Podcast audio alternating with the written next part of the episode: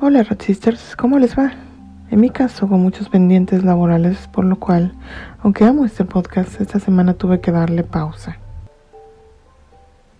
También preferí esperar a que pasaran el 8 y 9 de marzo para comentarles en resumen todo lo que vi en, en estos días que deberían ser eminentemente por y para las mujeres, como el feminismo, pero sabemos que últimamente en muchos casos no es así. Pero iniciemos este episodio porque hay mucho, mucho que comentar. El lunes 8 de marzo evidentemente fue un día importante en todo el mundo.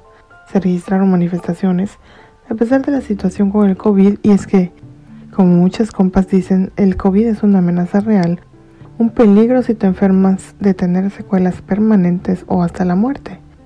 Pero las mujeres durante esta crisis de salud han vivido mucha más violencia que nunca al tener que, en muchos casos, convivir con el agresor en sus casas. Así que pedir justicia es más importante que nunca. Se vieron múltiples situaciones este año, algunas esperanzadoras, otras que dejaron a muchas mujeres, sobre todo las que nos sentimos cercanas al RADFEM o somos críticas del género, con una sensación de invasión, la cual de por sí sentíamos todo el año, pero en este caso mucho más evidente e innegable. En México protestaron muchas mujeres, a pesar de los múltiples muros y el exceso de fuerza política que estuvo presente incluso antes del día principal de conmemoración. Con un muro quisieron evitar que las mujeres siquiera se acercaran al Palacio Nacional, el recinto donde despacha el presidente de este país. Pero ese mismo lugar lo convirtieron las mujeres en su lienzo para dejar testimonio a todas las que ya no están con nosotras gracias a la violencia machista. 1254 mexicanas Todas esas mujeres que dejaron una familia herida muchas veces destrozada enteramente al ser quienes la sostenían. Tantas mujeres. Y no es la lista completa. Pero para el gobierno de México a todos los niveles esto no es importante. Su respuesta lo da a entender así. Y en otros territorios como Chile, España, Argentina, Gran Bretaña, también se dieron manifestaciones. Pero lo triste fue ver la invasión de los mismos que dicen que el feminismo debe incluirlos forzosamente esos que dicen estar peleando por los derechos de los trans, pero únicamente quieren exhibirse y reclamar porque pueden, porque les da una sensación de satisfacción. Invadir los espacios de las mujeres. Tuvieron además la total ignorancia y cinismo de presuntamente crear una bandera retomando los colores más emblemáticos usados en el feminismo, pero cambiando el significado del rosa, color históricamente utilizado en México para mencionar a las muertas de Ciudad Juárez. Igualmente, algunos de estos hombres decidieron vestirse de estereotipos sexistas y marchar el 8M, diciendo que eso es una mujer.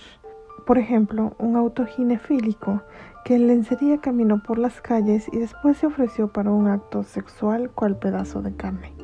Es indignante que en este día las mujeres están luchando para que se les deje de ver así, y este personaje dice que eso es reivindicable, un derecho para él, Oíganlo bien, un derecho presentarse así mientras se dice mujer. Allá él y su vida si quiere ser un hombre que ofrezca su cuerpo de esa manera, pero que no lo haga diciendo que es intrínseco de las mujeres. Últimamente más y más defensores de este culto afirman que las mujeres están para dos cosas nada más, para ir o ser un objeto sexual para el beneficio de los hombres. Que ser mujer es eso y nada más eso. Ya que no pueden parir, pues entonces su máxima función y fantasía, pues para muchos es un fetiche, es servir de cuerpos para el beneficio de los machos. También en México hubo otro episodio que deja muy claro que el transactivismo es misoginia. El 8 de marzo una compañera feminista retiró un letrero que se puso en una parte separatista de la manifestación, donde se pedía la inclusión de grupos ajenos a esa sección y a las compañeras participantes en esa sección esta mujer pidió respeto. El resultado ha sido el acoso desde ese día a esta mujer, incitando a que la violenten, victimizándose de manera falsa, exponiendo su vida privada, entre otras tácticas que ya se sabe que usan estos sujetos. Varias colectivas se unieron para firmar un posicionamiento contra esta violencia. Desde acá, en este humilde podcast, también firmamos y además reafirmamos nuestro apoyo a la compañera porque nosotras también somos la del cabello azul. Todo lo anteriormente narrado es de miedo, es de terror, porque todo esto parece ir por ahí, empujar a las mujeres a su presunto lugar en el mundo. Y en miles de formas está haciendo este grooming colectivo. con las más jovencitas, con las mujeres más compasivas que, engañadas de que hay que ser inclusivas forzosamente y maternar a otros movimientos, apoyan estas posturas. También con la ayuda de otras que por ceguera y falta de piso político o por simple conveniencia económica han ayudado cual sirvientes del patriarcado a este nuevo ataque, ahora disfrazado y lleno de glitter de mil colores. Casi como para probar esto, además de lo que ya se narró, esta semana vimos el ataque a al menos dos personas desde las instituciones y en las calles por negarse a seguir las demandas de este culto y de sus supremos sacerdotes. Ambos casos ocurrieron en Canadá. En uno, un padre de dos niñas que se ha plantado en diferentes sitios de ese país con carteles que dicen los niños no pueden consentir a los bloqueadores de la pubertad, los niños nunca nacen en el cuerpo equivocado, entre otros, fue atacado por siete transactivistas que le quitaron sus carteles, lo persiguieron y lo golpearon hasta romperle el brazo. El otro caso es el de un padre que porque no consiente que su hija de 14 años, 14 años, inicie la transición médica, pues podría ir a la cárcel porque en ese país todo es afirmación. No importa si en otros lados como Gran Bretaña se ve más y más el desastre que es que ese sea el único camino que se les ofrece a quienes sienten disforia de algún tipo y que cada vez hay más casos de jovencitas y jovencitos, hombres y mujeres, que se arrepienten, muchos cuando ya es irreversible el cambio por ejemplo como operaciones quirúrgicas con las que removieron órganos o partes del cuerpo sanos. Es terrible, y lo peor que estas personas no se detienen ante nada. Entre los casos más tempranos como estos estuvo el de María McLachlan en 2017, golpeada porque grababa a hombres que estaban antagonizando a mujeres que se reunieron para saber más de los derechos de las mujeres y de en ese entonces las ideas novedosas que se discutían sobre incluir el reconocimiento del género en la ley en Gran Bretaña. Y no olvidemos que en México también existen mujeres que han sido atacadas de otras formas, quizá menos violentas físicamente, pero no por eso menos insidiosas. En el anterior episodio les hablaba de cómo una candidata de un partido fue empujada a dejar la contienda por el gran crimen de pedir que se respetaran los derechos de las mujeres basados en el sexo. Esto nos lleva al último caso, para algunos menor, pero que yo en lo personal considero muy grave, tanto porque ya ocurrió antes como porque parece que nadie lo está viendo en su dimensión completa. Una mujer mexicana, dueña de un salón de uñas con el cual se mantiene a ella y a su hijo, instauró una política de que el espacio sería exclusivo para mujeres aunque la razón debería ser lo de menos, pues es su negocio y está en su derecho de atender a quien ella crea conveniente para sus objetivos o su seguridad. Esto se debió a que un hombre le pidió una cita, se la negó por estar sola y este varón se puso violento. En esa ocasión no pasó nada irreparable por fortuna. No obstante, tiempo después se enteraron de que el tipo tenía una carpeta de investigación abierta por violación. El instinto de esta mujer entonces no estaba errado.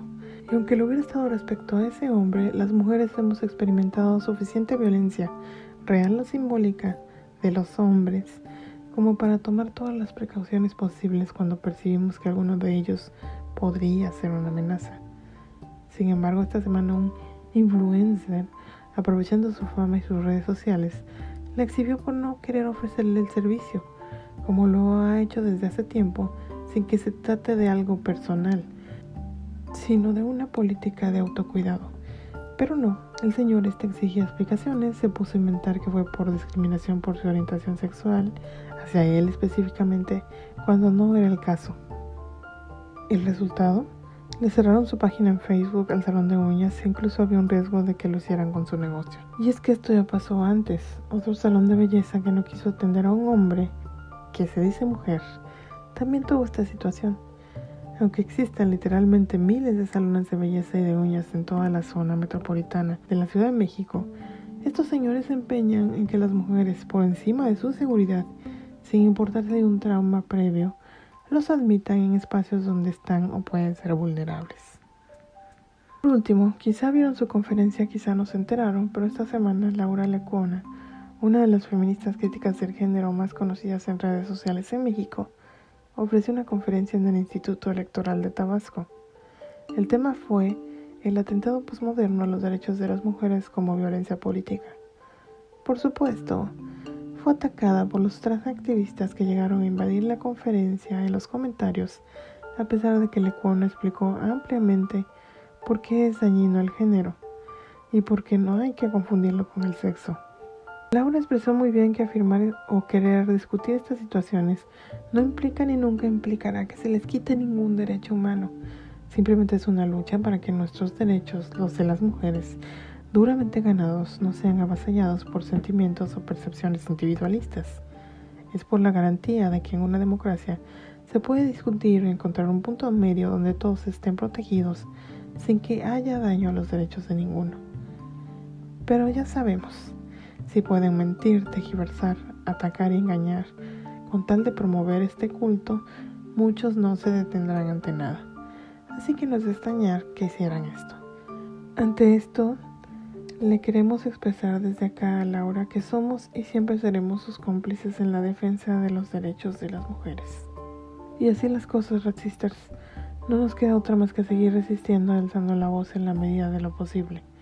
En algún momento esperamos que se comprenda lo que decimos y se nos deje de atacar por querer luchar por nuestros derechos. Lo que sí es un hecho es que el silencio no es la manera de que se nos vea y se nos respete y nunca nos quedaremos calladas. Por hoy terminamos este episodio. Les recordamos que este podcast se hace desde Anchor FM y está disponible ahí y en los principales sitios de distribución de podcasts, Apple Podcasts, Spotify, Google Podcast, Overcast, Radio Public, Podbean, Breaker, TuneIn y ahora iHeartRadio. En Podbean y TuneIn solamente están algunos episodios por temas de espacio. Igualmente estamos en Twitter, Facebook, Instagram, YouTube y TikTok. Las transcripciones de este y anteriores episodios están en la ratsistenciamx.wordpress.com. Me despido, Rat Sisters y les deseo una feminista y radical semana.